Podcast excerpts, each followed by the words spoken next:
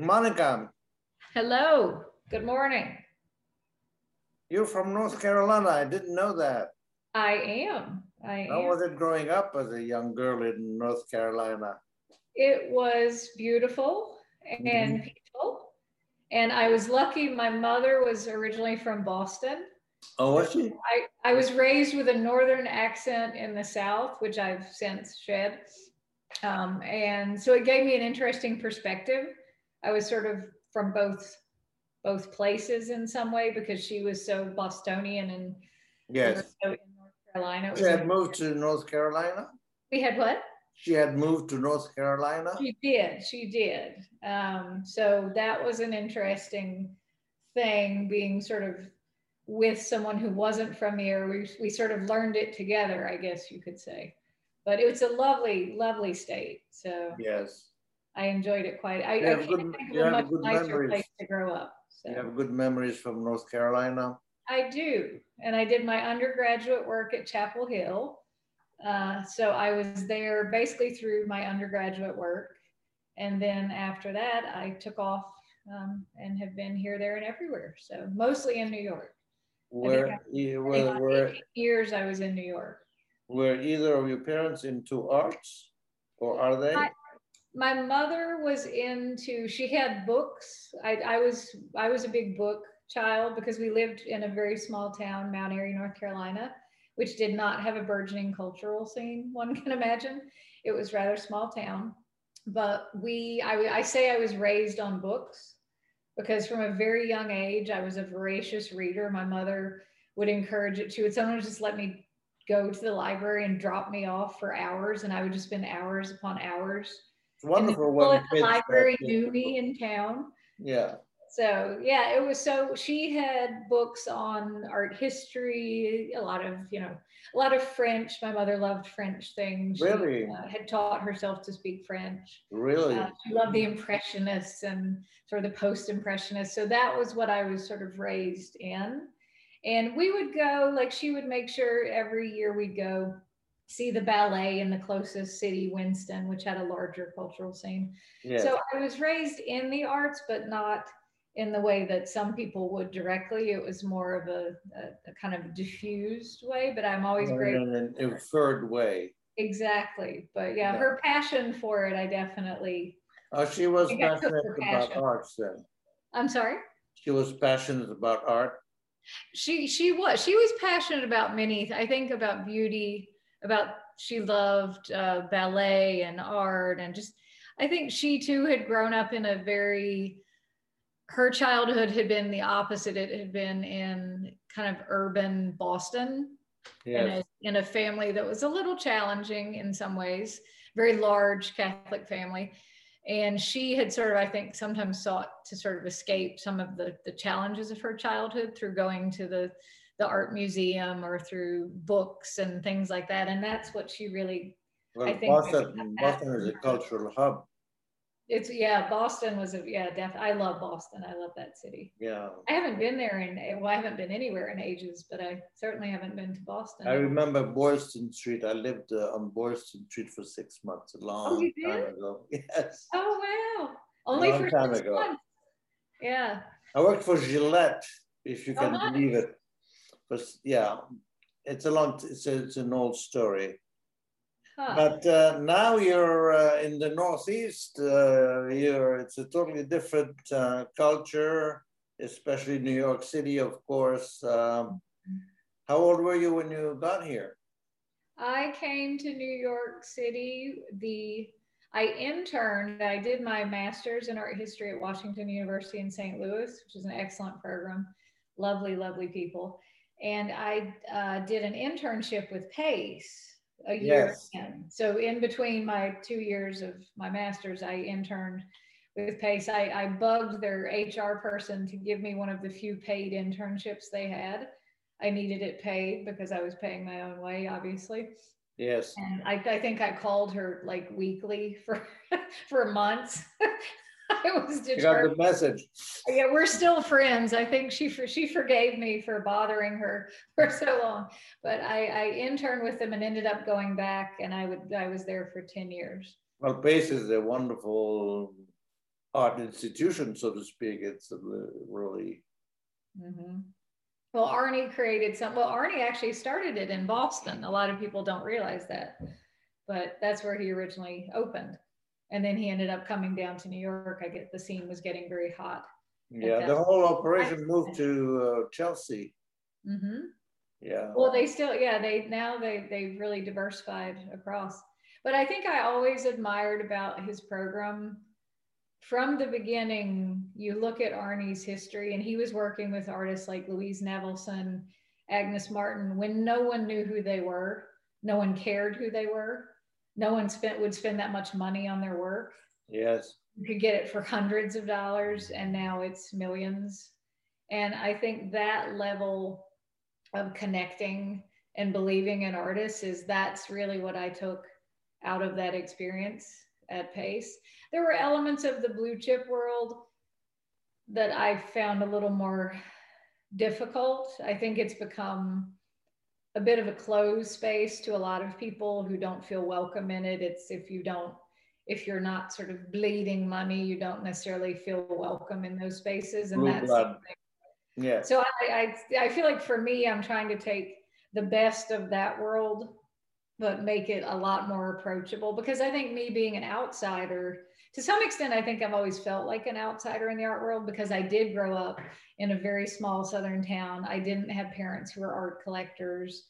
I, I sort of came to it in a in a roundabout way. So I think that's why I tend to always like artists who are a little bit on the periphery maybe not so known. My first show was an artist no one in New York had ever heard of. Who was that? April Martin. Well, I shouldn't say that. Some people in New York probably had heard of her, but she certainly wasn't like a, a known presence. She had had, she had been in a group show affiliated with her master's studies up in New York, but she'd never really gained a voice there. So, and I, I think I chose someone she wasn't from New York at the time she was finishing up her master's in Tennessee and living between there and North Carolina. So I chose someone somewhat purposefully who no one would really know. And I think that's not be a household name. What what were you doing at Pace after the after the internship? Oh, ever, I did everything at Pace. I literally did. Um, I started as a the assistant registrar, so I know all about conservation. I moved my way registrarly.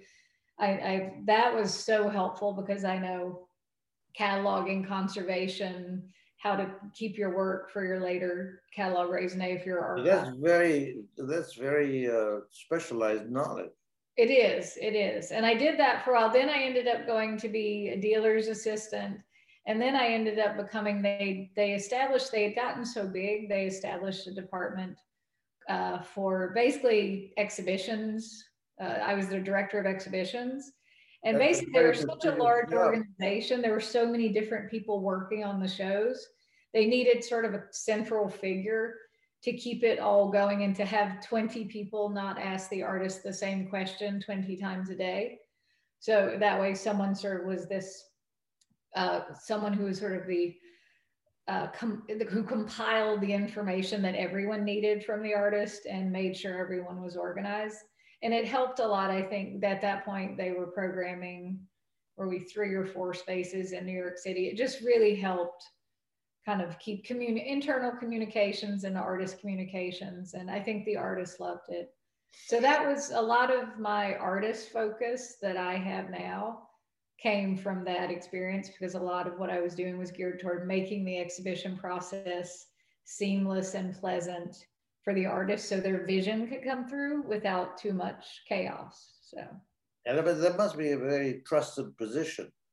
It was, it was, they called me the senator because a lot of times I had to keep some internal peace as well. Yes. Um, there are sometimes personalities who don't agree on certain creative aspects of right um, shows and exhibitions and it was sort of just keeping true to the artist vision keeping on budget which you know even the big galleries we all think that they're just last but not least yeah so it was it was i learned a ton um usually that. those that when usually when you learn that many skills at, in one place it's usually a small operation, but Pace is not that small. Or how how how big was it at the time? A little, I think mostly a little over 100, 120, I think was where they vacillated between when I was there.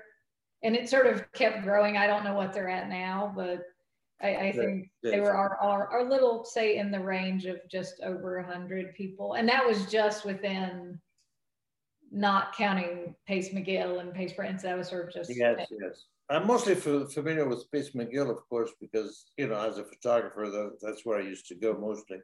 Oh, and Peter's wonderful. Yeah. yeah. yeah. And, you know, 57th Street, it was wonderful because uh, across the street, there was three or four photo galleries, and then I'd, cross, I'd come across and go to to uh, Pace MacGill, and mm-hmm. that was another photo gallery. It was great, and they're all gone except uh, for uh, Howard Greenberg. Mm-hmm. Um, That's why I like that I'm working with photographers. Yeah. I love that there are gallery programs devoted to it. So were you linked to, to Pace MacGill at the time? Would you? Well, Pace is, well, Pace is linked to them. They're they're. I mean, were you were you were you responsible to Pace MacGill for for the same kind of oh, task? Oh no no no no no. no. They, they had their own organizational structures. We would sometimes collaborate with them on certain shows if it yeah. was there were artists who were being shown by both sort of at the same. But it was it was more collaboratively than directly. Yes. Each each organization really has its own structure, but they collaborate and they have a kind of a more of a, a umbrella kind of concept. So what happened uh, after that? Did Kasmin happen after that? No, well, oh Lord, we're going back away. You're making me remember my past here. This is like this is crazy.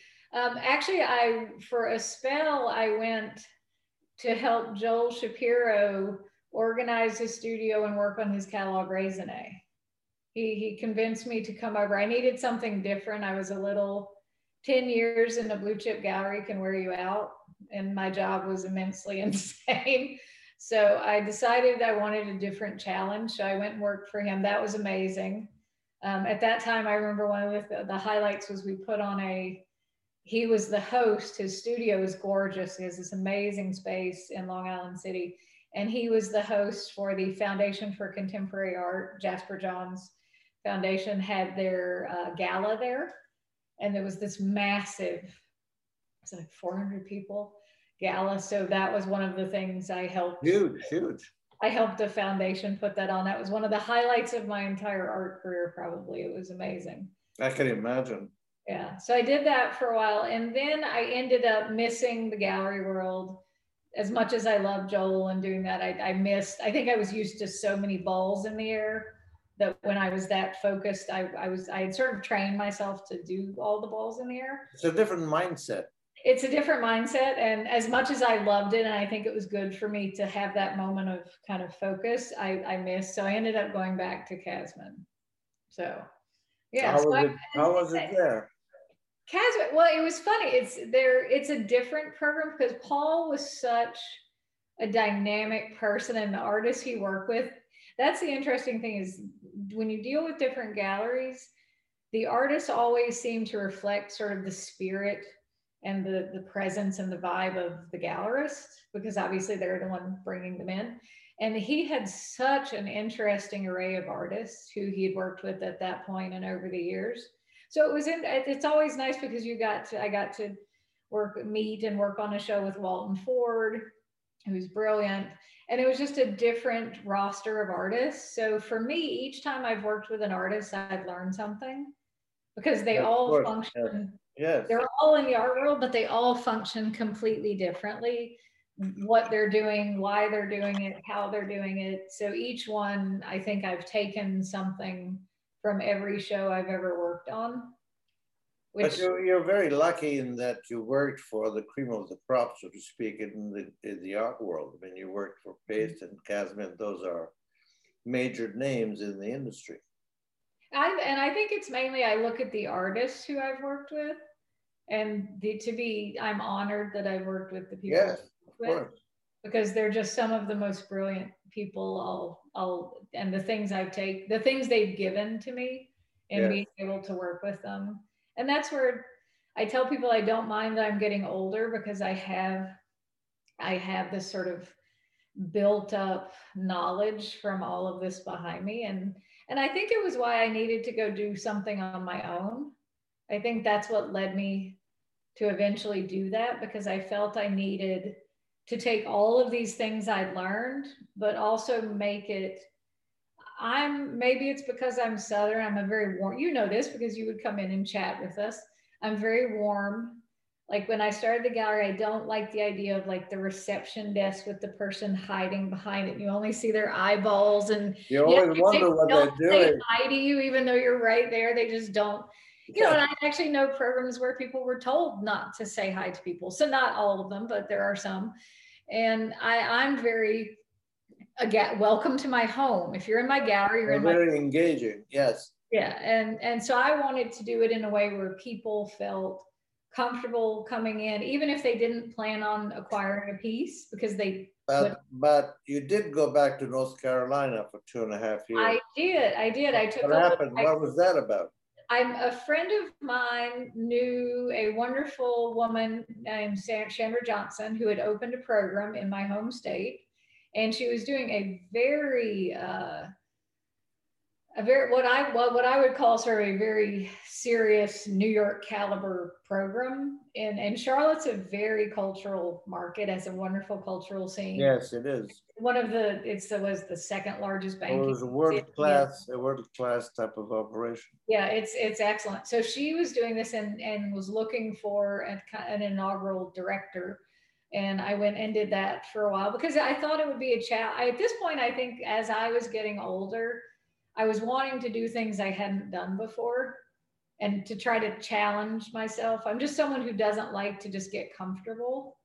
And and I was looking and and in my private life I'd recently gone through a divorce so a change of scenery was something that felt sometimes when you go through these things in your life you sort of uh, you know I'd been with someone for 19 years and now I wasn't. So it's like a change of scenery might be like refreshing.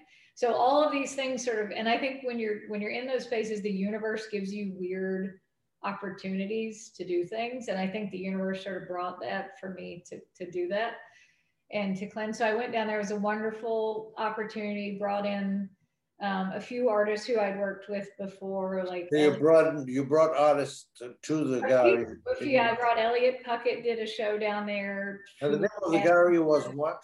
What was the name? What was the name of the gallery? S-O-C-O, SOCO. It's still there.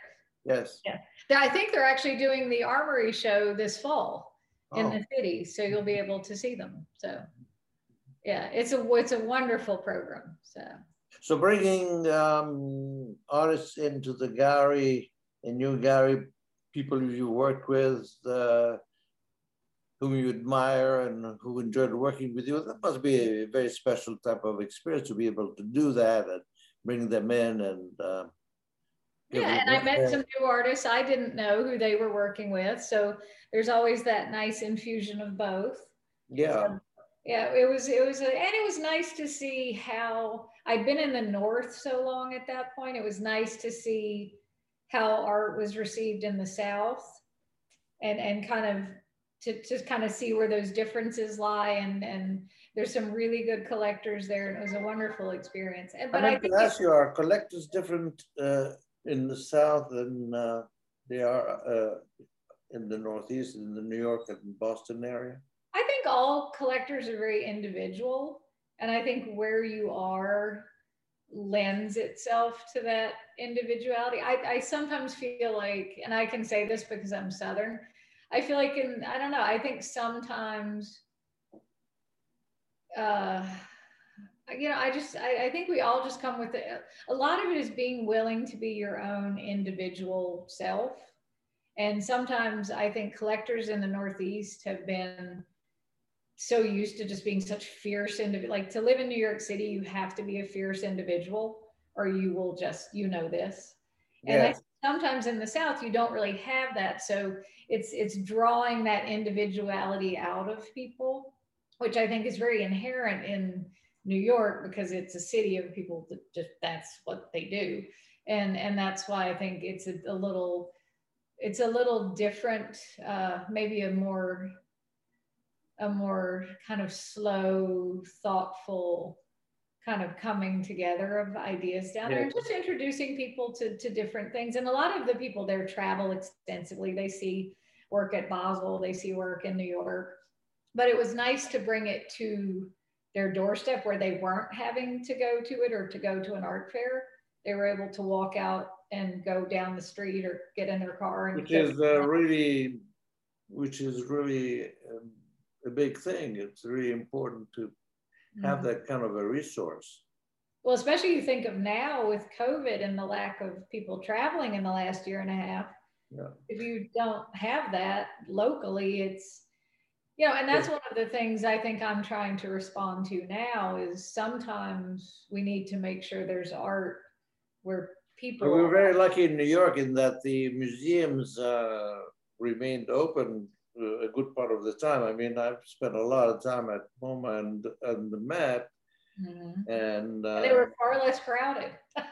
and they're far less crowded. And now you're spoiled. When it goes back to capacity, you're going to be like, get these people out of here. I want my wing back. yeah. So tell me something. Um, uh, having worked at Pace and Kasmin, um, that must uh, how much of that shapes your current practice? Uh, what did you keep from it and what did you leave behind because it just doesn't apply to you because you weren't you didn't agree with it in the first place? Uh, what what is uh, what's left of all that for you that you can uh, put into practice now with what's going on for you? I think probably the strongest thing I took from both yes. was the importance of letting an artist do the show they need to do.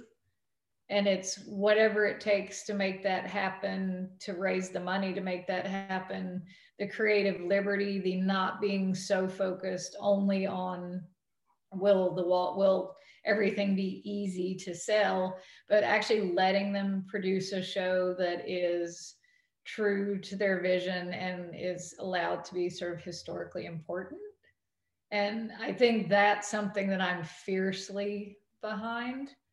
Um, and then I'd say the other thing is what I mentioned earlier about Arnie, and that's the idea of believing in an artist in a way where, you know, maybe their first show with you, you only sell a piece or two, you don't sell the walls off or the whatever the work is attached to but believing in them that the next and the next and kind of taking that path to actually believe in a creative personality long yes. term and and I think that investment in artists is something big that I took I think what I left behind was I think I do come from a very cognitive place of wanting different voices be they you know, female voices, artists of uh, people of color, LGBTQ, artists from different regions. I don't want only artists from New York City. I think that's too closed a vision.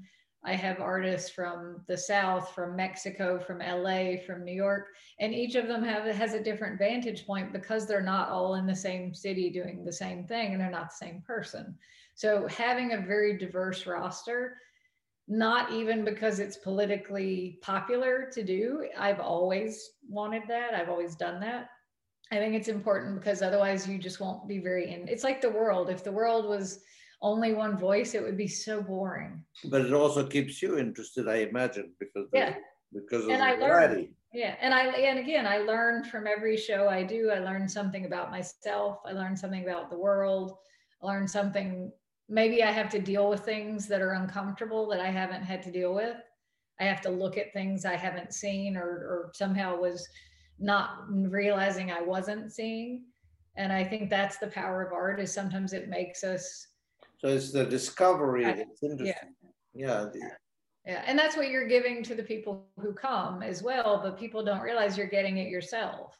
And I think if you start kind of just letting people have that voice and not making it like, oh, I only want a show of this size painting and of these colors and this will sell and it's like no it's like let the artists do they go to their studio every every day to try to move their their their thoughts forward their They ideas must, they, they must love you for that.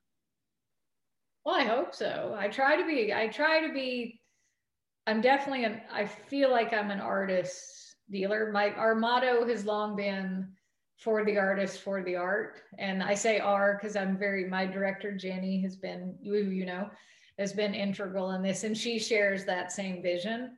And she's been with me from the beginning. And that whenever we're in a pinch or we're having a crazy week or like the last year and a half has been sort of nuts we just remind ourselves of that vision that we are for the While artist. you were there.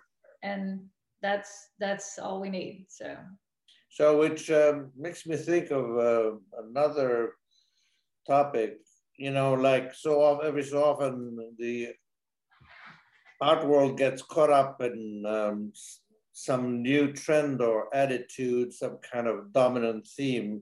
And if the work doesn't, if you don't really? You don't say. you know, that you're familiar with that, I right? have heard that. Yeah, I've noticed that a little bit. Yeah. Well, I Uh, think I think the, I think it's a, everything has a moment. I I see it a lot like fashion. yeah, That when when these trends come along, these things come along, we can take the good in them, but keep our own style footprint. Like if we become a slave to every fashion that comes through, we would all look rather ridiculous and have no individuality. We would just, be- you know. So I'm always a big. I, I'm open to these things, and like, what does this have that it could add an interesting layer? What does this? But it doesn't necessarily mean that it takes pushes everything else away. I think it just becomes another layer in the conversation. yeah. Kind of like you look- so you, so you do look, you you look into it. You what? You do look into it. Oh, absolutely. Yeah. Like when the NFT thing started coming out, I was on the phone with every artist I knew who was doing them, with people in the industry involved with them. I'm trying to learn what they are because I didn't understand them very well. Yeah. I don't think very few, a lot of people didn't. And and so it's important just to understand it because it could there could be layers in it that you know become of prominence and and importance and help us see different things. Do, do I think it's going to completely change everything? No. I think I think it will become a layer like everything else. Kind of like art fairs didn't, you know, people there was all this talk of our art fair is going to destroy this or this or this. It all just everything balances over time. We just have to sort of because people have enough independent thought that we don't we're not mm-hmm. sheep. We don't just get led by Yeah, friends. yeah. The There's reality is people who what's, don't do fu- that.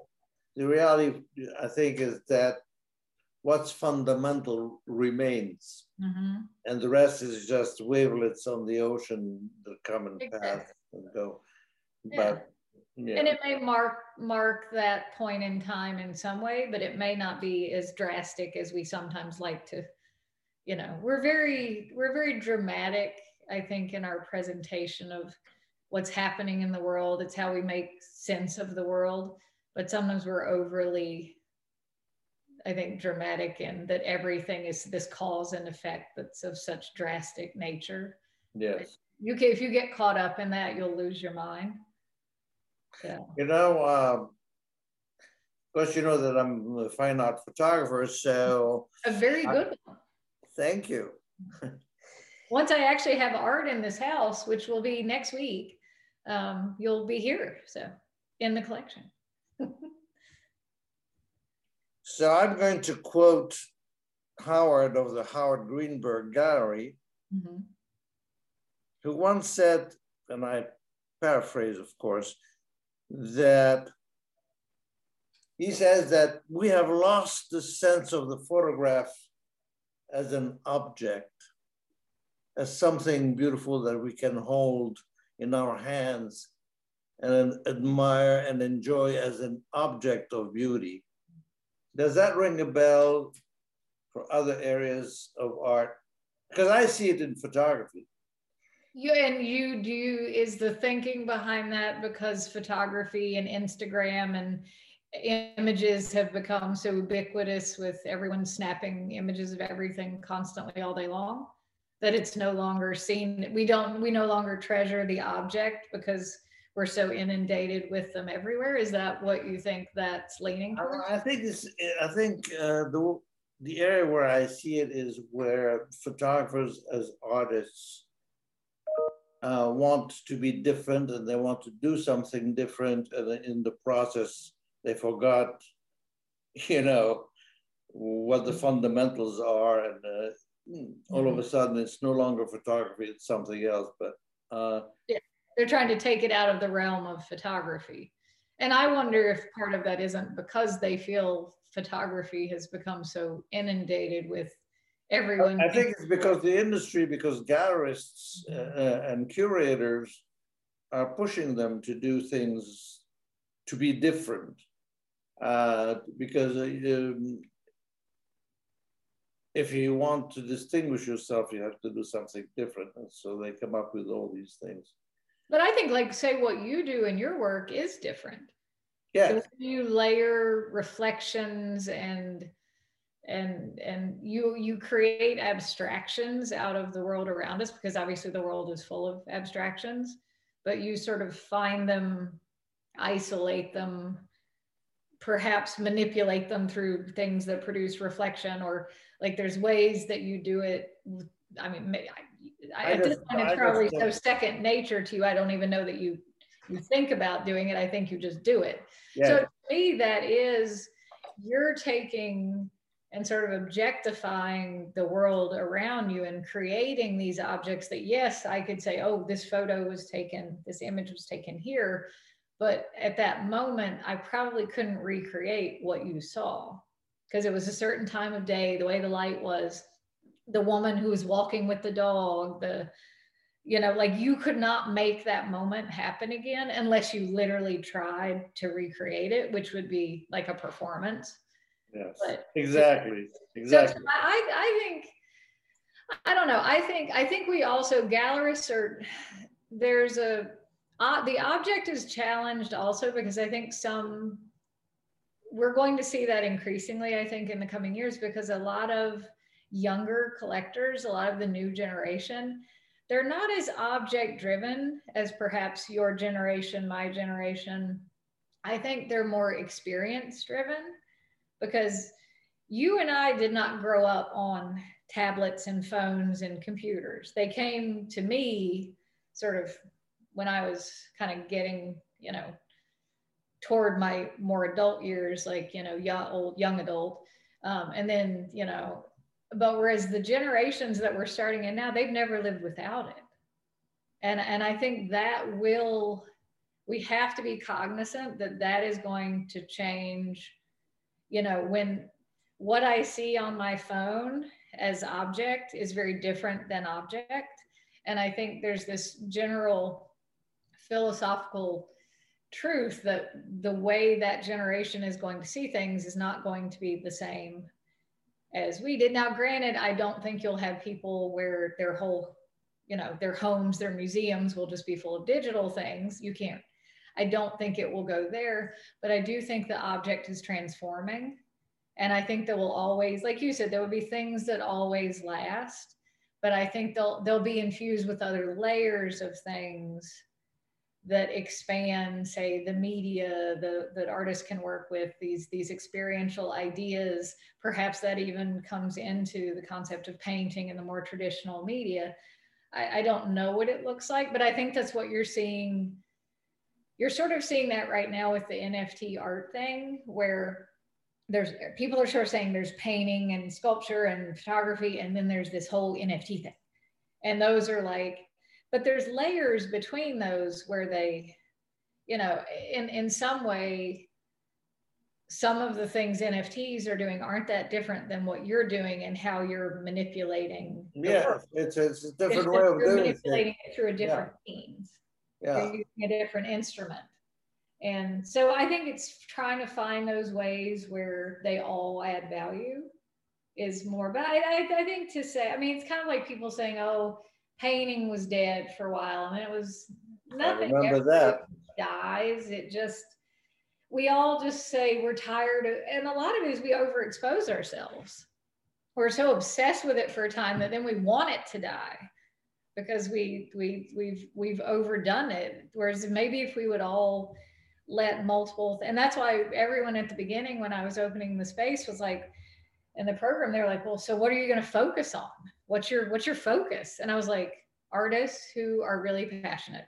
That's my focus, and that's what you get. And it's it's that's why I have performance art, photography, painting, sculpture, things that can't even really be described probably, you know, and and and I do that because I don't want to get sick of like I only do painting. I would get so bored with that over a while. After a while, I would just be like, I and I I feel like I would miss. I see how the artists engage with each other, and the painters learn from the sculptors, and the performance artists and the the the, the feedback loop gets really powerful. Yeah, because that's you you're basically a curious person, and curiosity is not that evenly distributed. You know, uh, curiosity is a very special quality and drives a lot of what you do and say.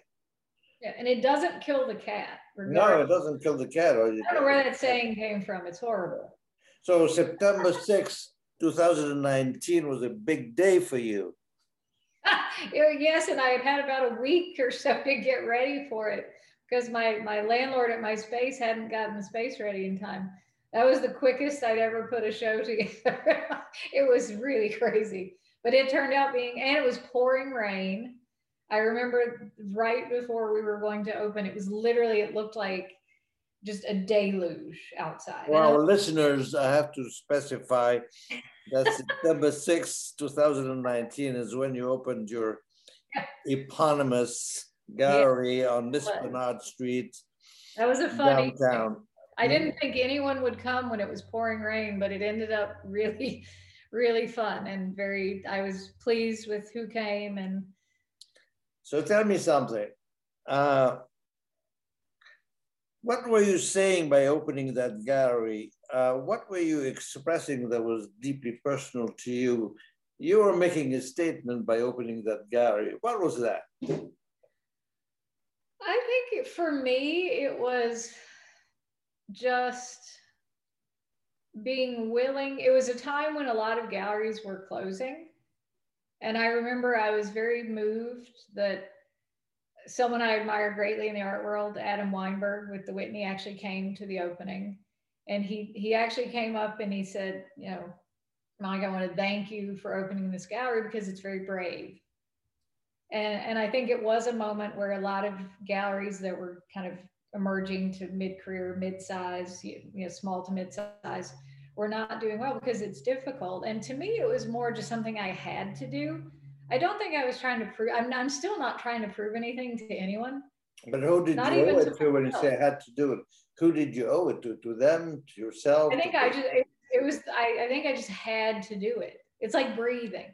You're it's not, like the way. You're not sure what, but you had to do it.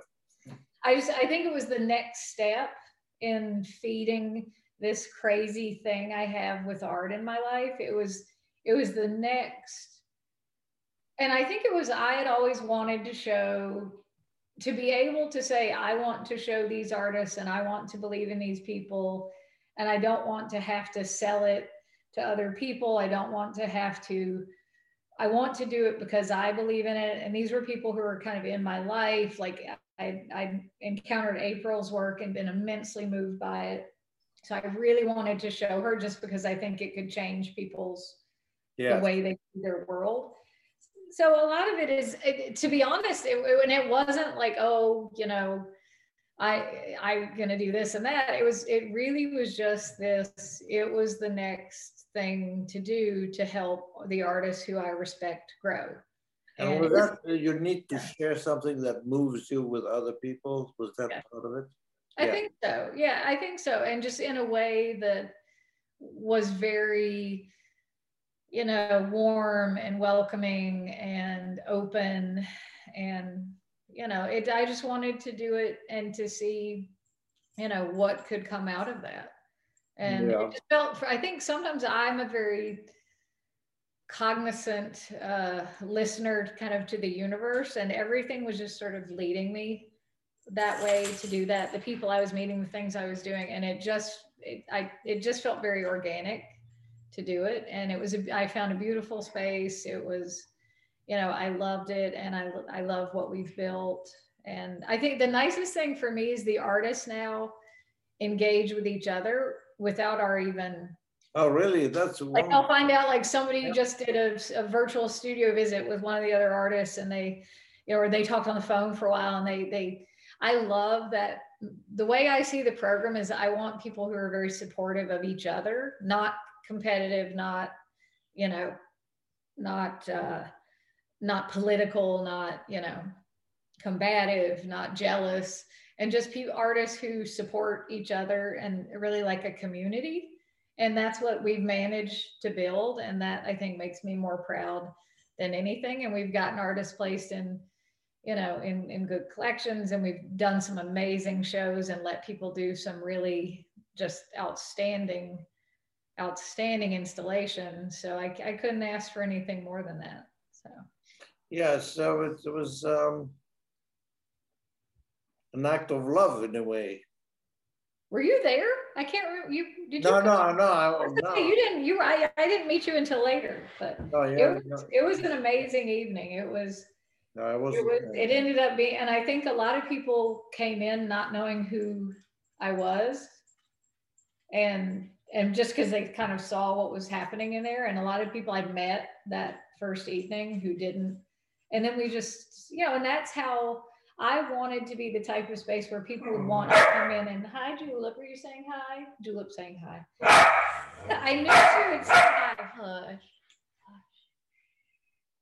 Hush. You know, you know. She going she going hush. You know, I'm a, you know I'm a dog lover. Oh, good. Okay. Well, yeah. Julep, are you saying hi? There's there's Julep. Ah, uh, look at that.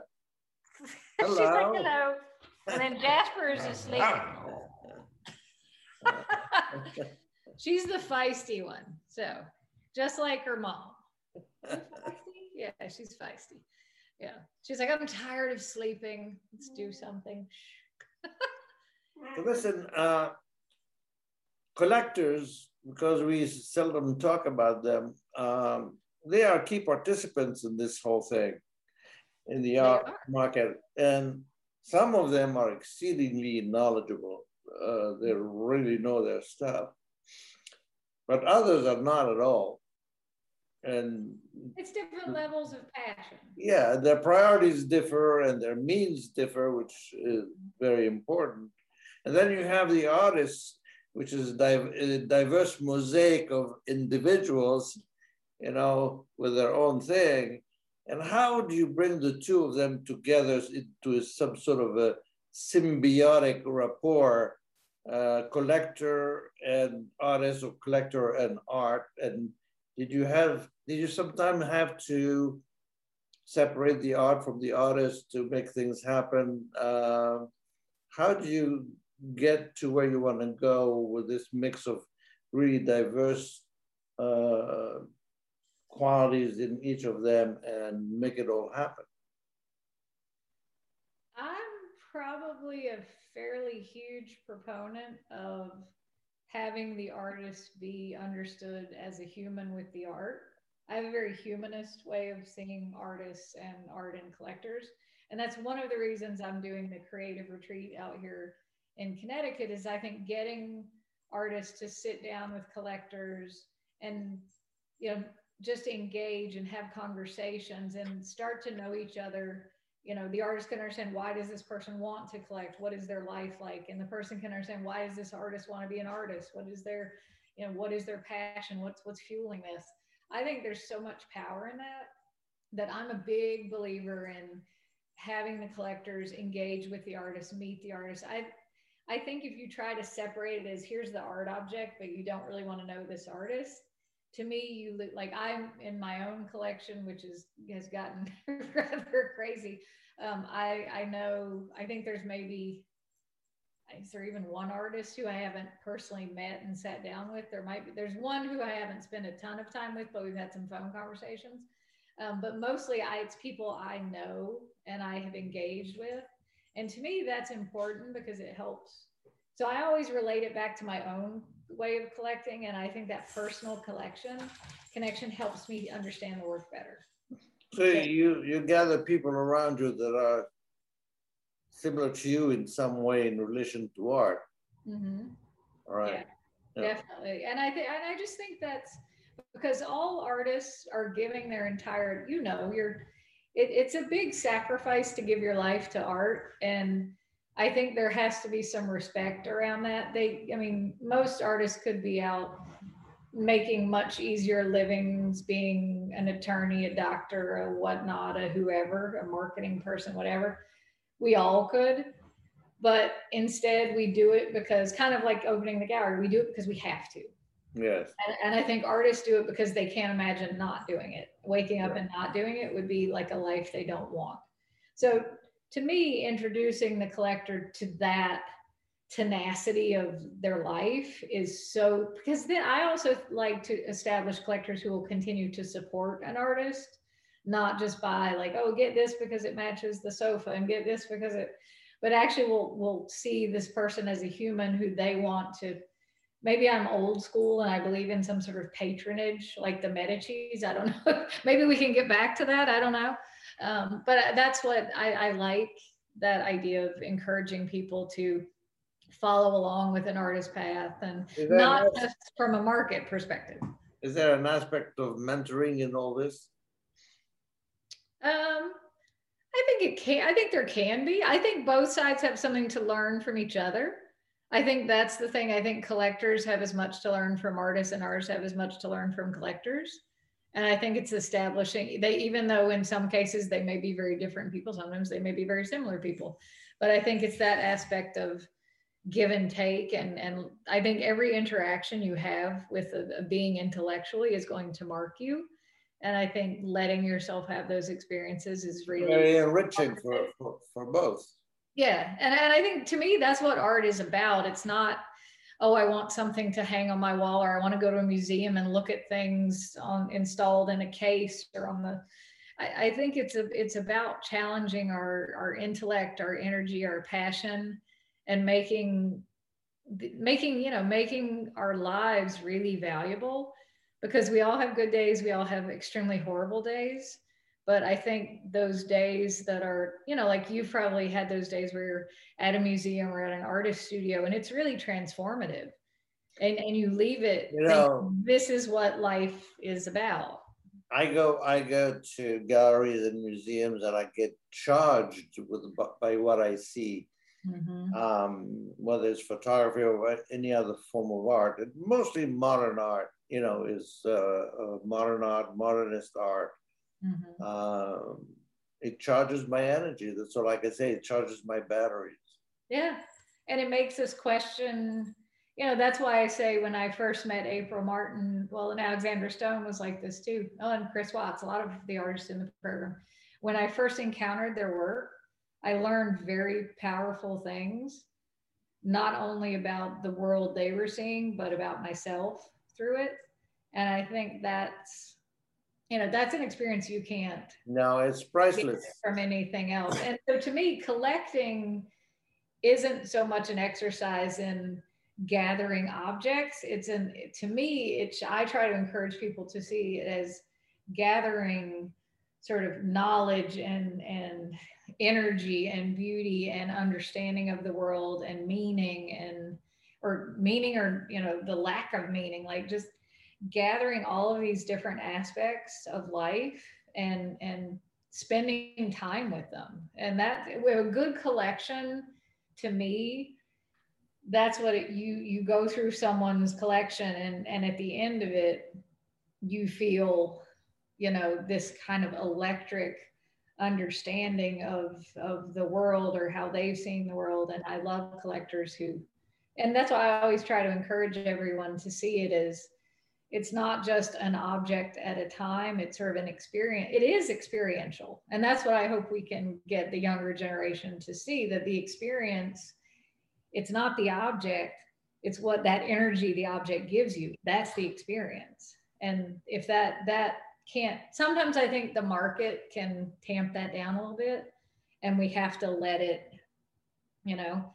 And especially when we go through those phases of these 10 artists are hot and the, this this type of work is hot and everything else is you know i think that that's a whole other conversation yeah that, that that's where that energy starts to get you know so i'm I, I think it's just let it let it's like life let it go wild and loose and there's a ton of ideas out there and let's hear them.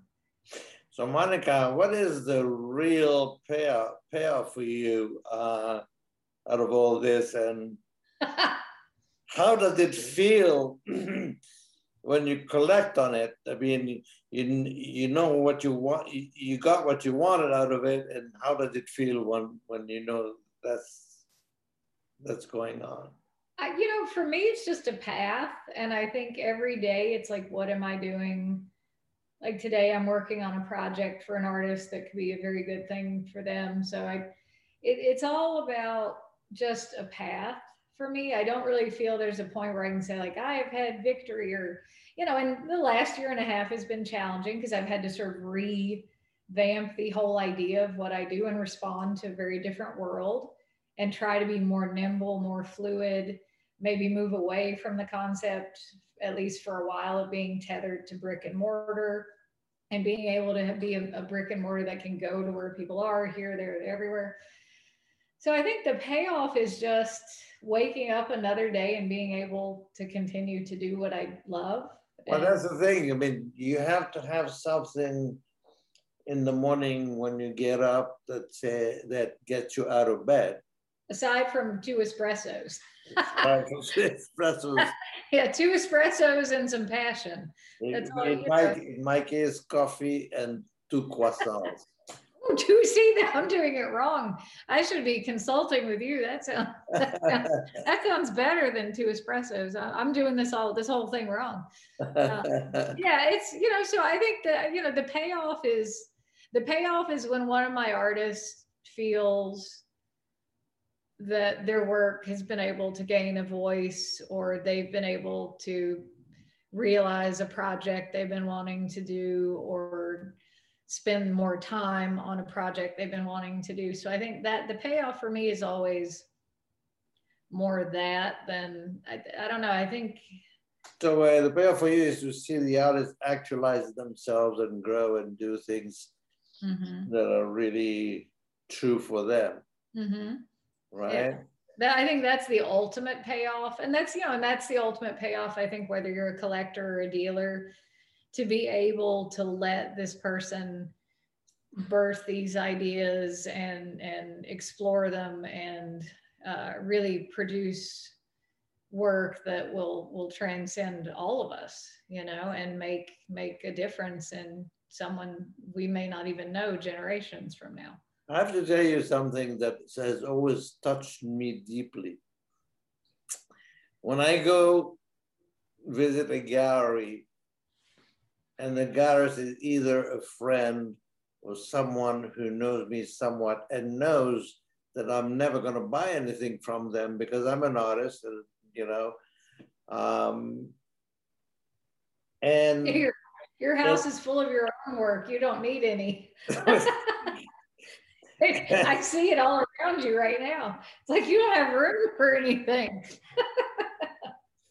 but you enjoy you know, looking at it. And then we look at something, and I and I, I and I and I drool over something, or I I say that I really like the work, and that gallerist takes me by the hand and opens drawers and starts showing me more work and showing me books and they spend time with me knowing mm-hmm. that they're never going to sell anything to me but it's a measure of their passion Mm-hmm.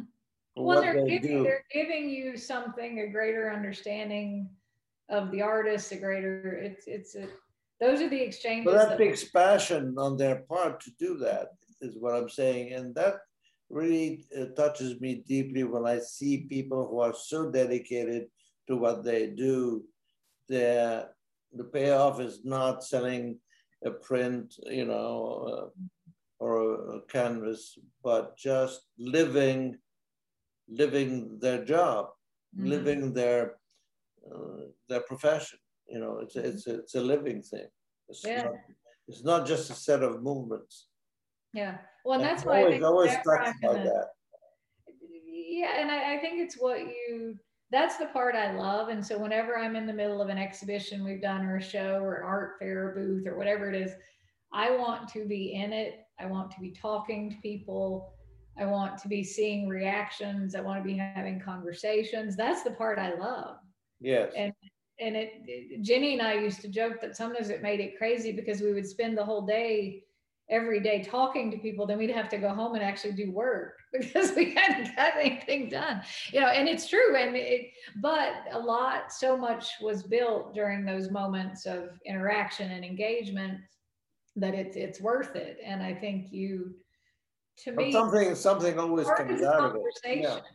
it Yeah. art is a conversation and i think to think that people you know and if somebody wants to come in and just look at a show quietly and take it and leave on their own that's fine too but i think it's it's part of a larger conversation and if someone wants to explore it that's part of our responsibility to not you know if they have a question to you know not push a book at them but but to actually engage and and understand where their question is coming from and you know that's the i don't know that's to me that's always been you know maybe i i don't know if it's my art history background or just the way i grew up. Like you said i had to grow up being curious because it wasn't so readily accessible.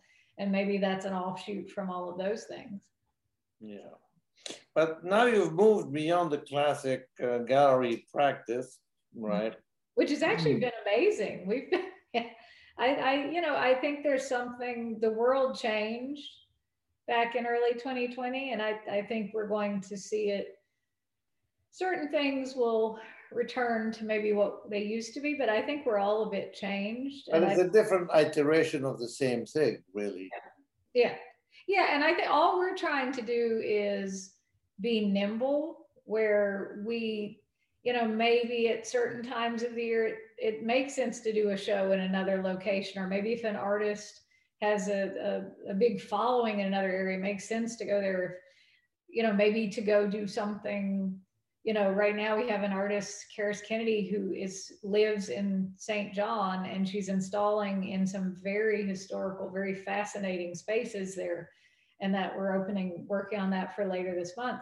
It's the ability to not always be in the same white box doing the same thing over and it, it just lets us you know and we're colla- we're talking about collaborating with new people. challenges all the time. yeah new challenges and it lets us be fluid and and whether it's new architectures or new ideas it's just and again this is all it's very much how i think i've lived my life. It's a work in you know if you ask me what it's going to look like in two years i'm not sure but it will be a daily you know i think it, what it will look like is something that has the vision. I just follow the vision. That's all i do. You know, but you said something interesting, and that is the same piece of art does not look the same in two different spaces. So that when you when you move around and you're hanging the same series of artwork, uh, you cannot quite the same way because the space Hey, is the not. UPS man is here. The, the the critic is back there. Yeah. yeah, I think the UPS man must be here because she's going crazy. So it's a it's a very challenging and interesting challenge uh, that you're entering. Yeah, and I- but I love it, and that's why the last everyone's like, oh, the last year's been so difficult. It's actually I've learned. I think you learn so much in the times that are challenging, and you know when when everything started going sideways, you know our first response was I didn't want to just be sitting around waiting to be able to get back into the gallery because we were shut down. So we went and I decided I wanted to have a benefit exhibition, but I didn't know who to give the money to. Like I wanted to give to the, the frontline people who were helping the city, because this is like when you've lived in a city for oh, almost 18 years or something, like you feel you have to help it.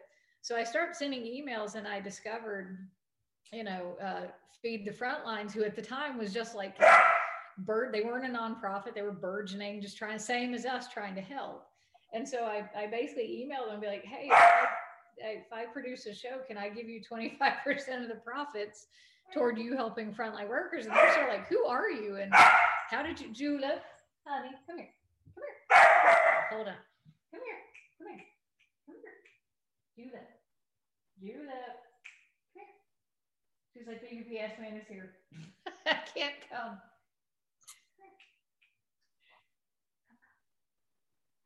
She's like, what is going on here? The world is chaotic. Um, but So you have, there are two components. Here, There are hold two, on one sec. We're gonna Okay. do something. Come here.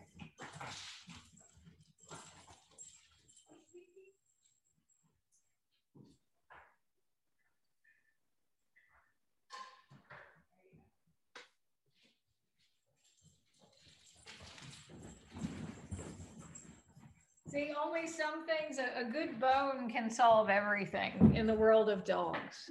If our lives could only be that simple. yes. Yeah. So I was saying that the way I understand it, there are two components to Monica King, Monica King projects. One of the one component is about the marketing of the work and you know doing these fluid exhibits um, in various places, and the other is about fostering an environment Mhm. for art development uh, where artists feel comfortable to not just produce art but to communicate and then uh, with one another and enrich one another. Um, do i have it right? Yeah, and I think also with the idea is to have artists be able to come here, not in so much of a structured way as with a traditional residency like, okay, you come, you apply, and then maybe you get picked and you come and you do, you know, this many weeks and you have to produce this many works and but really to be like, what do you need out of it? Do you want to come? Do you have a family so you can't come for that long? Do you want to come for a long weekend, for a week, for a month, for two months? Like what works for where you're at? Very individualized to what the artist needs. And then when you come, it, it's also that idea of being able to have collectors who I know love this artist or critics or or you know writers academics you know other artists who you know and have them come visit as well and kind of either kind of just spend time in the same space together as two humans learning what each other is about or collaborating if it's two like i have the first two are going to be april martin and alexandra stone are coming to do a collaboration in the fall that's going to be our kickoff and they've never really worked together. They love each other's work, but they've never really kind of been in the same space conceiving it together. So a lot of it is just, you know, and we also have musicians, have some Oh. musicians who may come out, maybe chefs. I mean, just different create dancers. You know, like I, I- I'm sort of just like anyone who's creative and needs a minute to breathe. It's beautiful. I'm on two acres it's like forest all over here and forest for miles this way. There's a little, um, you know, it's at night. There's these amazing owls out here. It's just there's stars. There's no there's no lights anywhere, so it's just like completely magical. It's that minute of being able to disconnect from your daily what you're used to, and just get some quiet to think. That's and I think I needed this with everything that was going on and it made me realize and i'm about an hour and a half from the city. Um, i can day trip in. I'm probably going to eventually keep a place in both places now that things are are kind of i'm finishing up getting this ready. But it, it's i like that it can be sort of that's why i call it a creative retreat. It's sometimes we all mm-hmm. need to let our minds rest for a minute. It's going to be very collaborative. Yeah, it's that idea of, you know, I'm not going, kind of like the Gower, I'm not going to define what it is because sometimes we may go beyond that definition. And it may be, sometimes I may have more larger groups out to do things and, and, you know, to experience things, or I may keep it very intimate. But it's just going to be a place that fosters creatives, artists, creativity, and and finding peace in it because sometimes i think being an artist and being in the art world is very frenetic it's very demanding it, it, it can be somewhat exhausting if you don't let yourself kind of breathe and remember why you're in it to begin with. So That's I think true.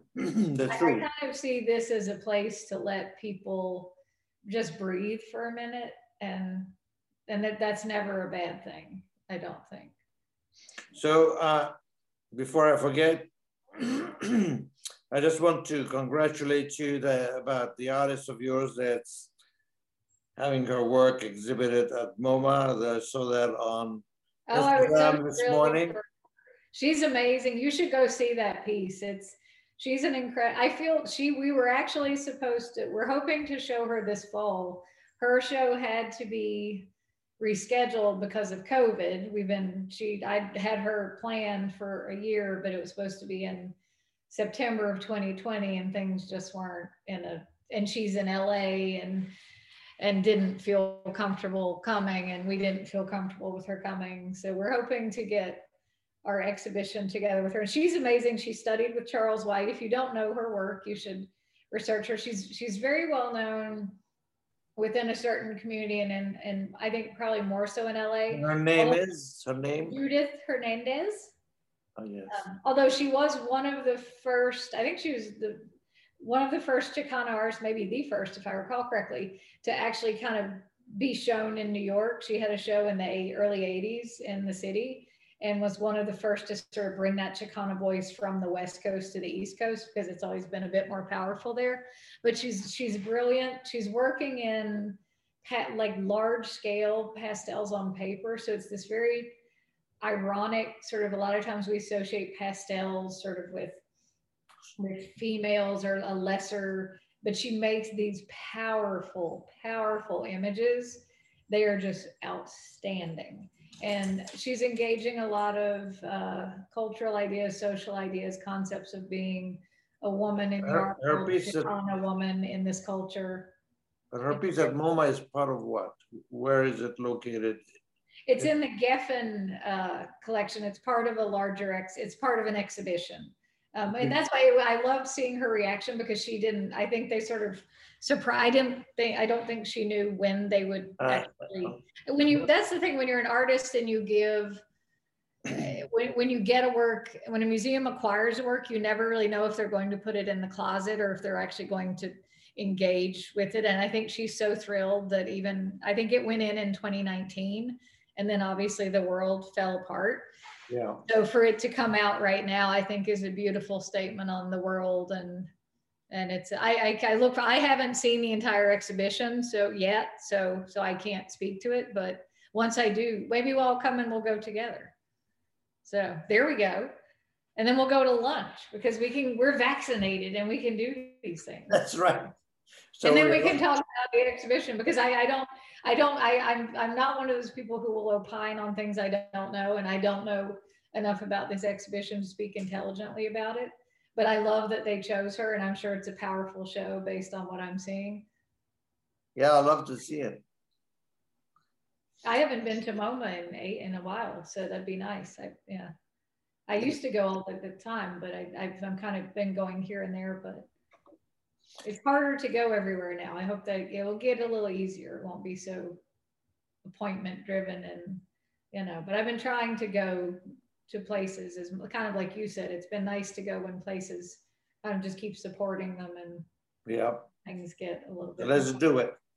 Well, you live uh, near the Met, so you probably go to the Met a lot, right? well, I live three blocks from the Met.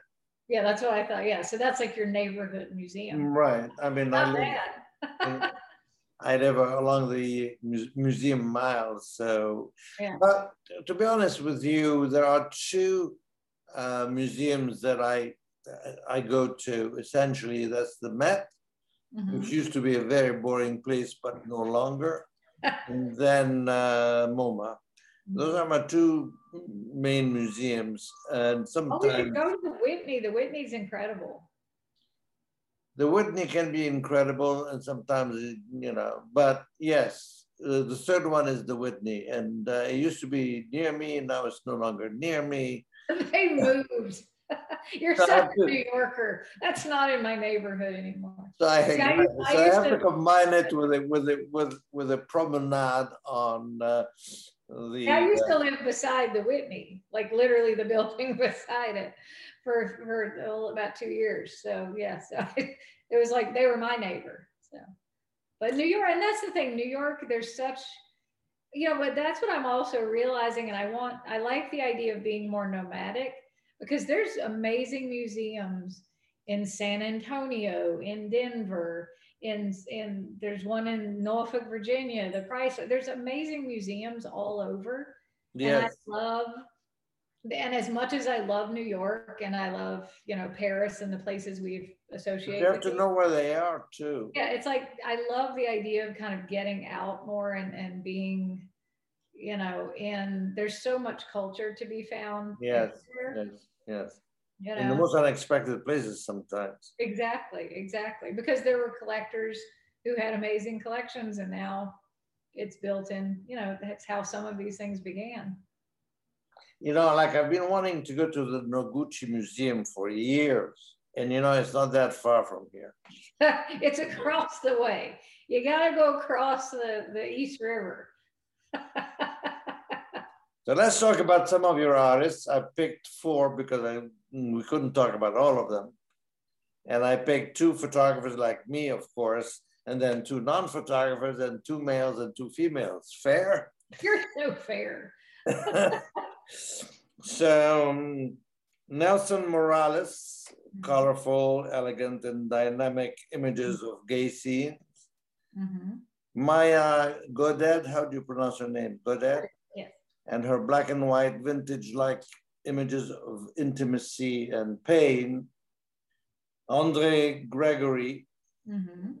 Whom I'll always remember from his film My Dinner with Andre with Wallace Shawn and making the fashion pages of Vogue at the time. He looked very dashing and elegant in Vogue. And Lauren Ball, she's, yes. Was brilliant. Brilliant colors float on a background of layered transparencies.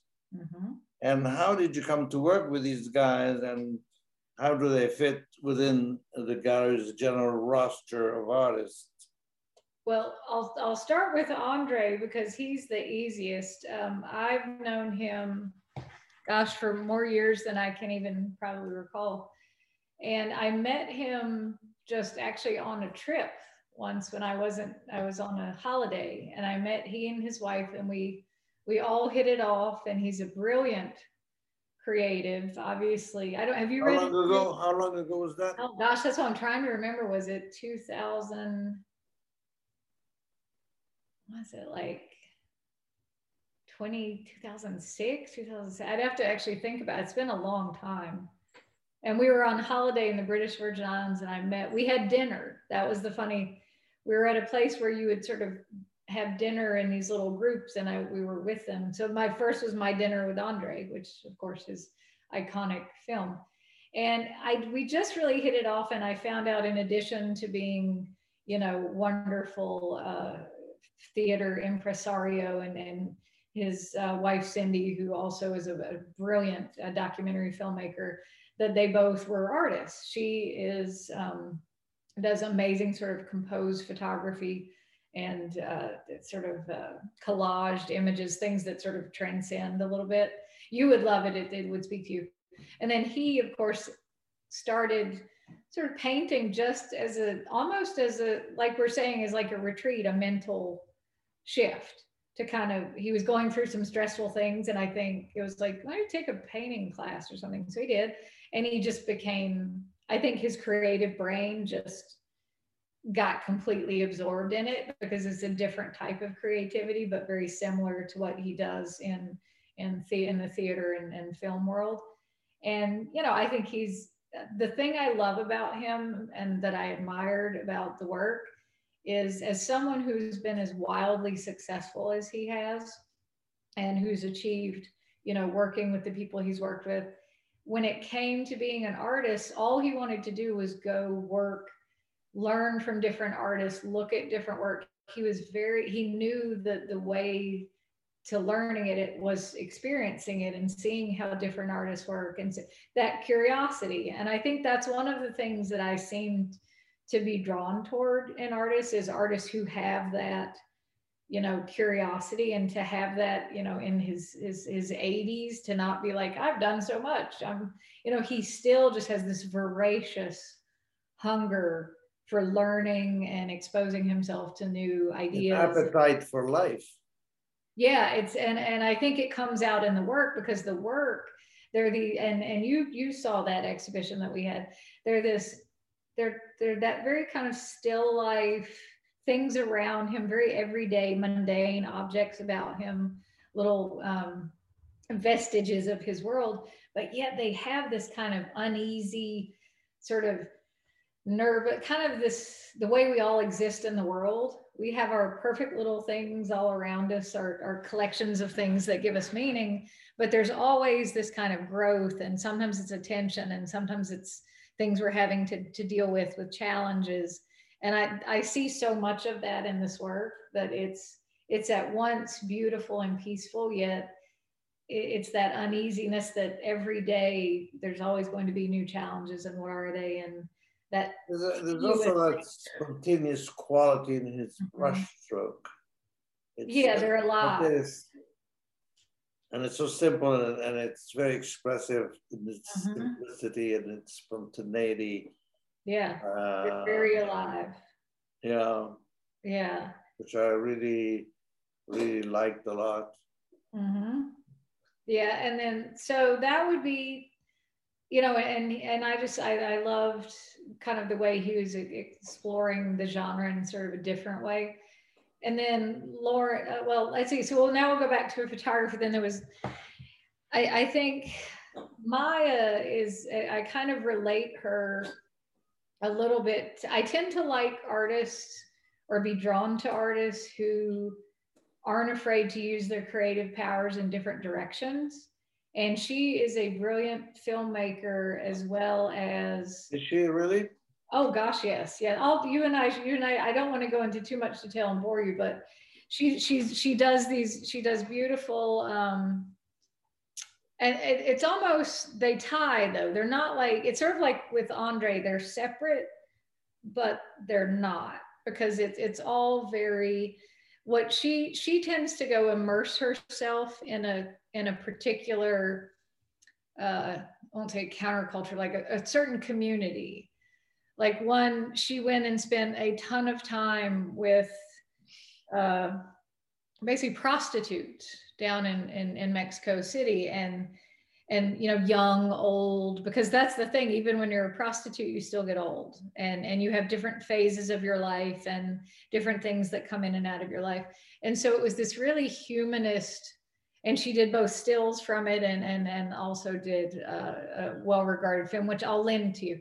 But what she's doing in this i think it's it's this idea of actually embedding herself into this community where for a moment sometimes you can't really understand a community until you've spent time in it. And it's not just looking at it from afar. It's actually spending so much time in it that you get to know them. They get to know you it, it's it's embedding yourself in it from the inside, yeah. life yeah. which i think is a it's a, for someone to do that takes a certain bravery because absolutely you, know, you have to want to do it yeah and and i think but i also think it takes a certain like a curiosity to want to know how do others function how do these how do these people live? And instead of just saying you know prejudging and saying oh prostitutes and you know, like but instead like they're look at the humanity of what they're doing and how they ended up here and and and they you know the feelings they have around it and the feelings they have around people and each other. So i think her work is and then that quality of just the her images have this somewhat I, I see yours like this. There's a profound silence to them. They feel very quiet, yet they are so powerful. Well, there's a lot um, of empathy in them.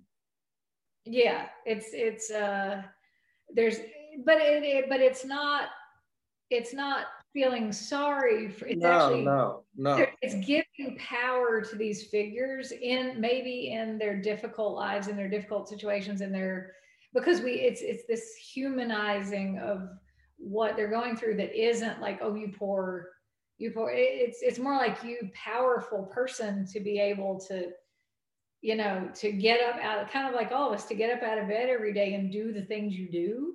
It's it's a, it's a, it's giving them this almost larger than life presence which we all have.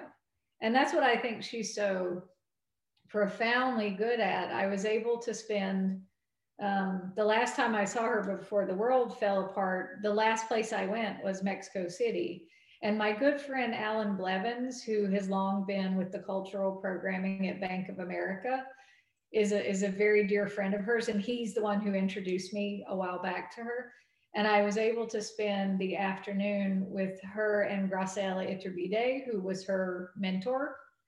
And I, I see a lot of that power. I think they're drawn to each other as people because they both share that.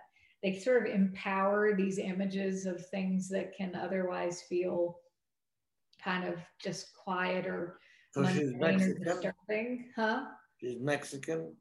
Uh, yeah, she's she lives in Mexico City. So so basically, uh, she Nelson as well is is based out of Mexico City. Nelson is interesting in that he's again he's sort of became as a photographer he came very fascinated with the Muxe culture, which if you think of it, there if here say in the states the the concept of being a transvestite might be sort of seen as as like being an other in the sadly in the larger kind of context of public sometimes we don't there are people who don't always accept it even though i thank goodness that's growing. There it's it's this revered like if you have a muxe in your family you're considered um blessed. Like it, it's a it's this sort of free sense of not having to relate to a certain having a fluid sexual identity is seen as like a power not having to be tied to the constraints of man or woman but to be this sort of creatively fluid sexual being is seen as a, a very deep um, spiritual sort of power. So he began to photograph a lot of people within this um, segment of, of uh, community. And in doing so, it unlocked his own understanding of his own being, his own relation to his own sexuality, his own humanness, what he, he equates um, in his own life. So it really empowered his own existence. And that, so again, it, it's funny, I'm starting to see all these things as I talk about these people.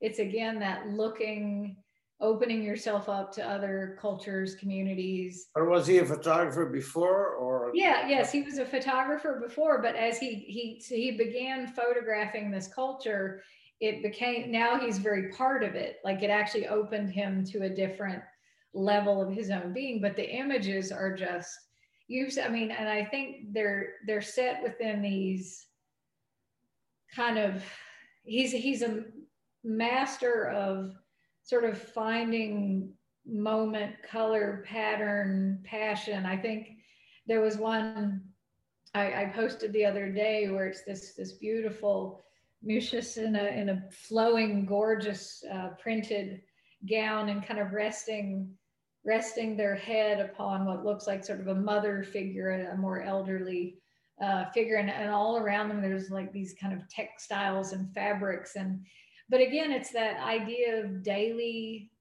our daily life and our daily inspiration and those around us and the power found in being open to what that can be and being open to what that is. So I think the images are at once just profound and gorgeous and voluptuous and and incredible and but yet at the same time there's this power to them of of encouraging people to be able to kind of be free in how we we see the world and not you know in that moment you know put on definitions on things and to be more open with just how free the world is But So- again, so he- again, he's, he's photographing it from the inside, Mhm. just like Maya photographs these women from the inside, so does he. By being, of like what you're doing in new york. You photograph new york from the inside. Yes, and, and i think you you dig into it. You you you're there's times where you almost feel like it's almost like you're existing in your photographs but the people around you aren't really seeing you because you're so in your and that's a hard thing to do where you're you're you're it's like you're documenting this whole Eh, you're not just documenting the physicality of it you're documenting the energy and the the spirituality in it. And i think that's what maya does that's what nelson does that's what you do. And i think that's a good a photographer who that's why I, I personally don't draw a lot of boundaries between painting photography performance. It's all about what energy do, do are you giving me? What are you you know and i and i think in all of those images you get an immense sense not only of place but of the emotional and and spiritual connection of that moment and existing in that moment whatever you know be it filtered light be it a human doing a thing they do during the day.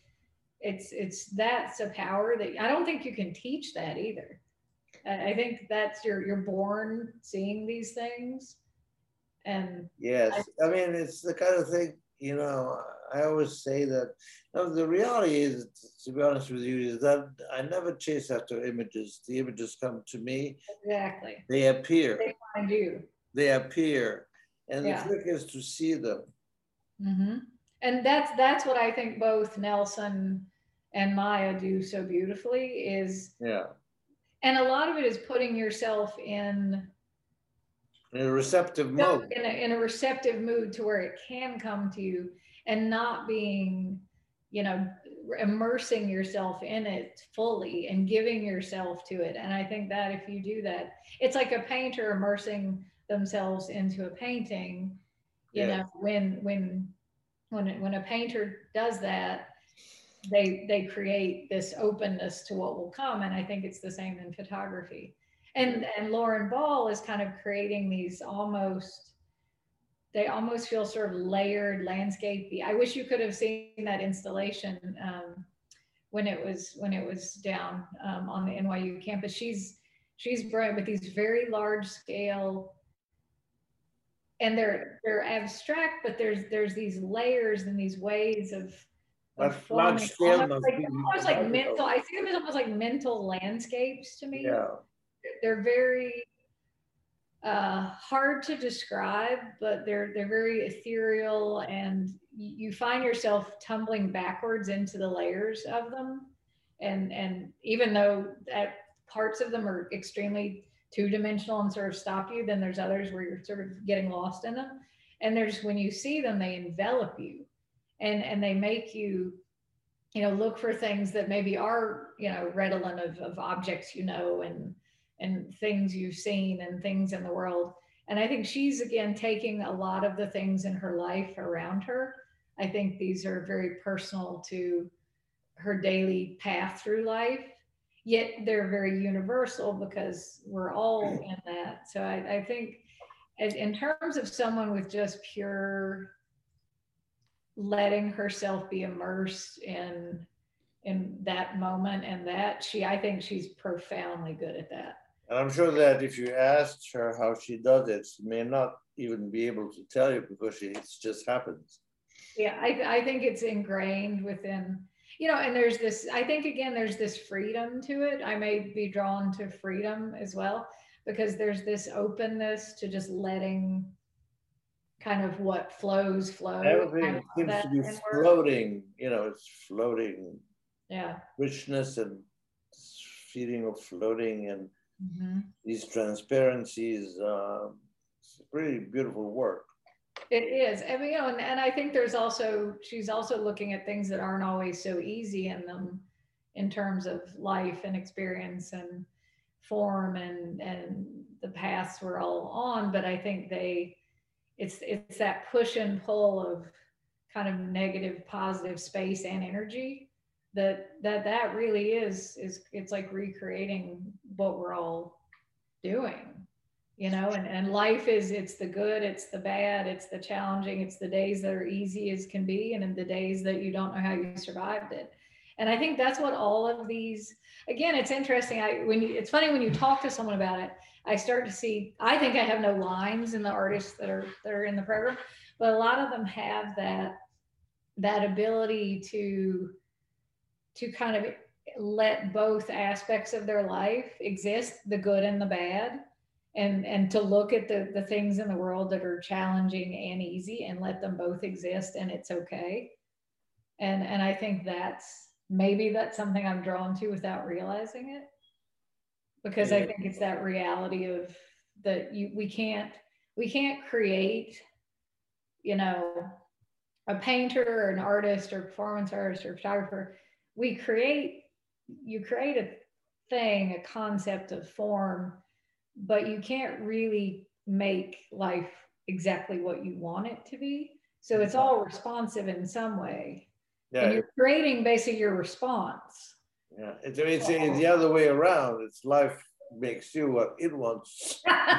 Exactly. Yeah especially in new york New York, you say you have no. New York, it happens a lot faster.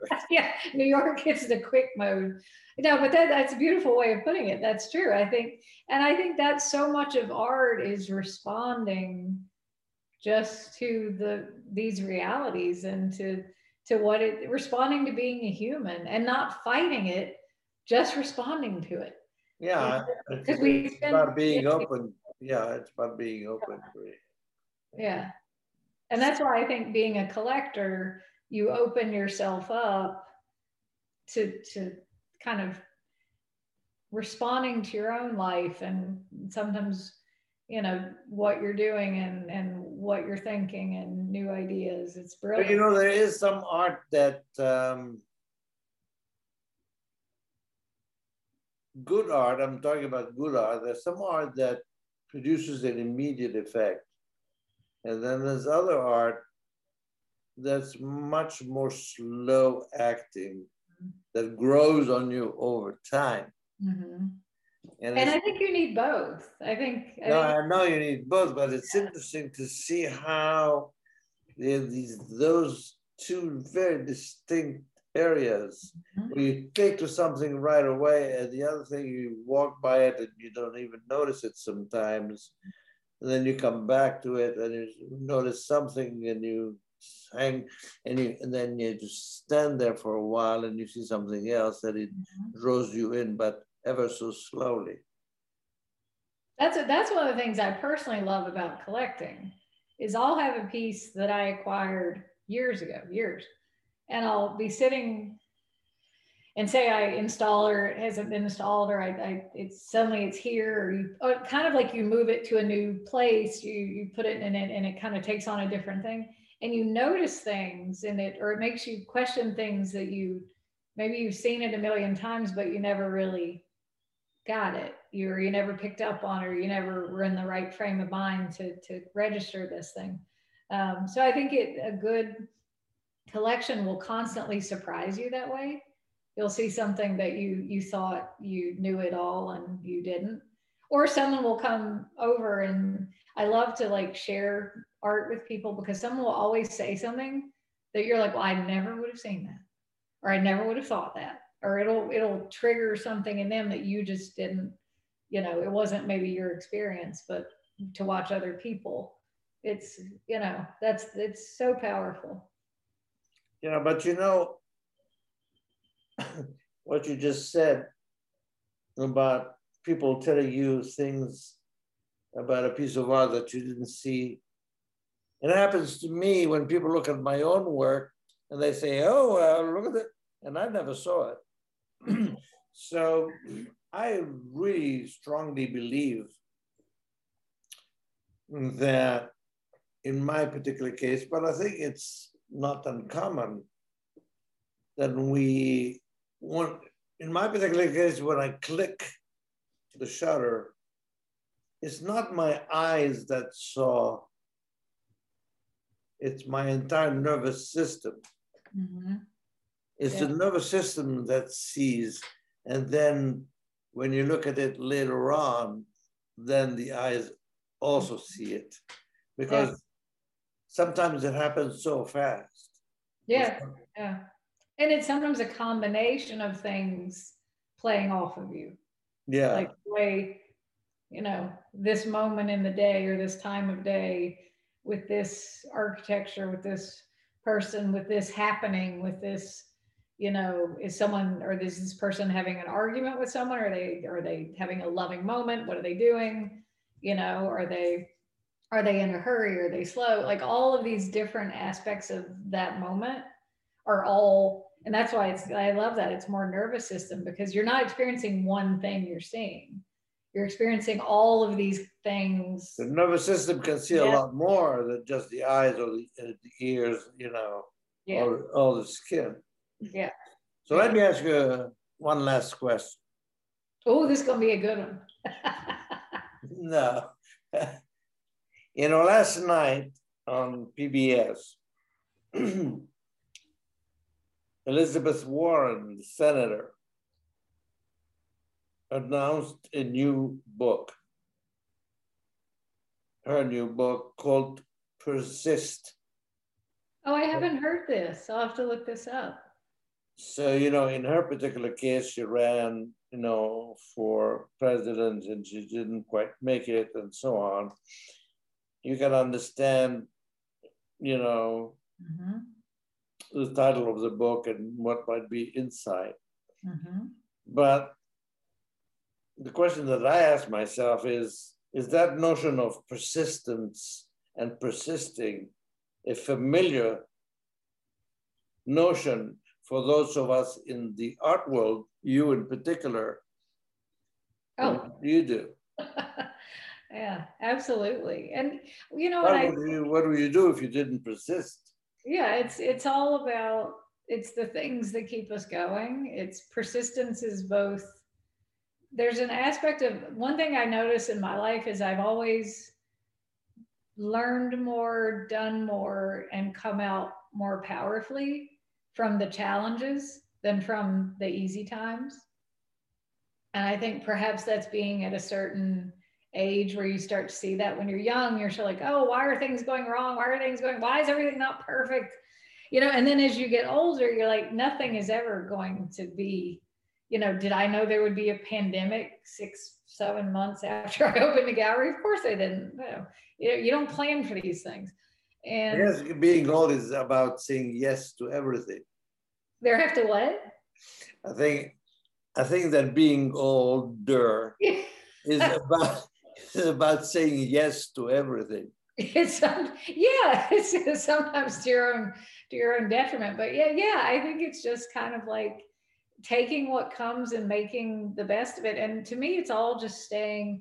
I think persistence and I'd be curious. I'll be curious to read her book because I, I adore you know her path and i think she's been such a strong uh, female and her passion her passion yeah it's so and she's so intelligent yet she's so she's, she's just a profound person but I, I, I imagine this idea of persistence too, I think is if you have a lot of it re- relates to me to creative sort of uh, energies.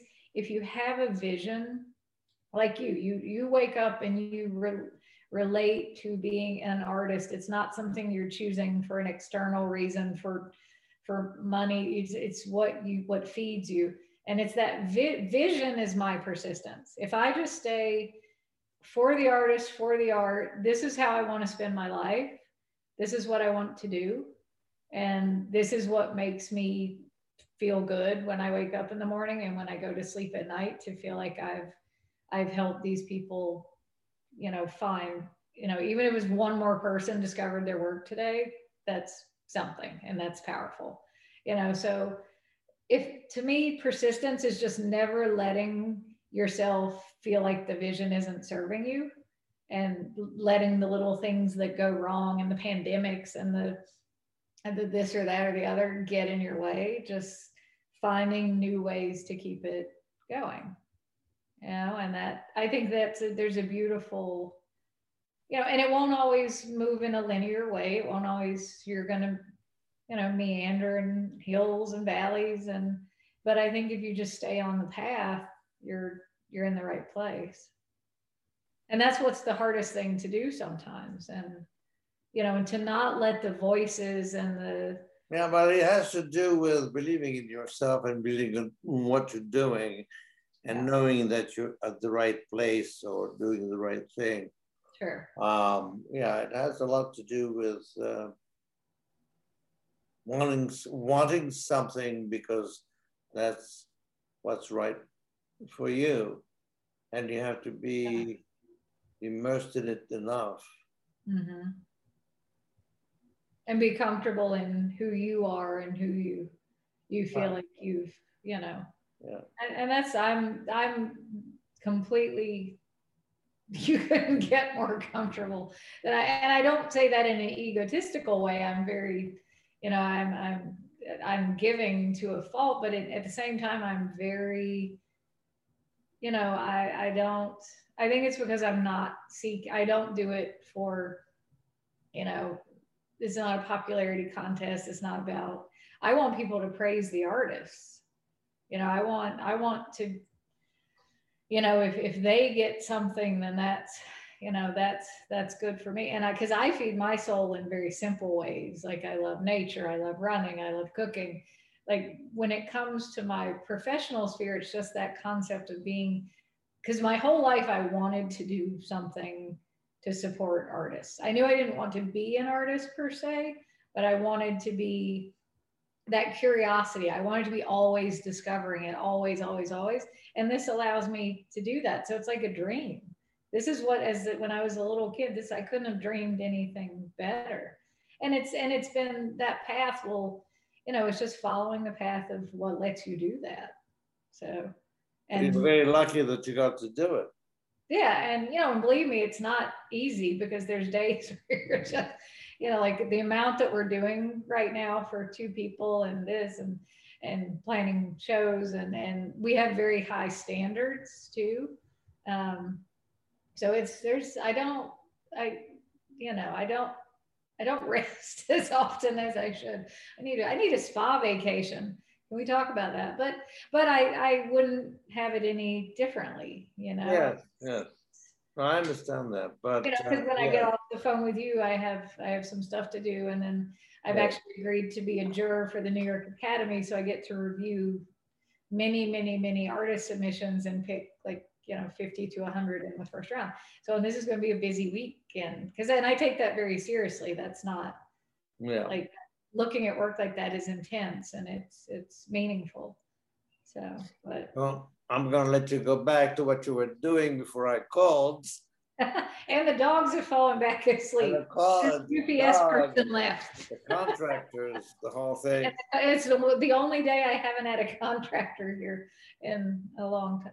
When you like art, you're very particular. They've gotten used to me. Yes. My, my, I need everything to be a certain yeah i was and i said you'll understand when the art comes in that's what i just keep saying just you don't get it now, but you'll understand when art gets here. So thank you so much. Thank I you. know we'll be talking again soon. Yes, we're going to MoMA. And we're going to MoMA, so let me know what day is good for you.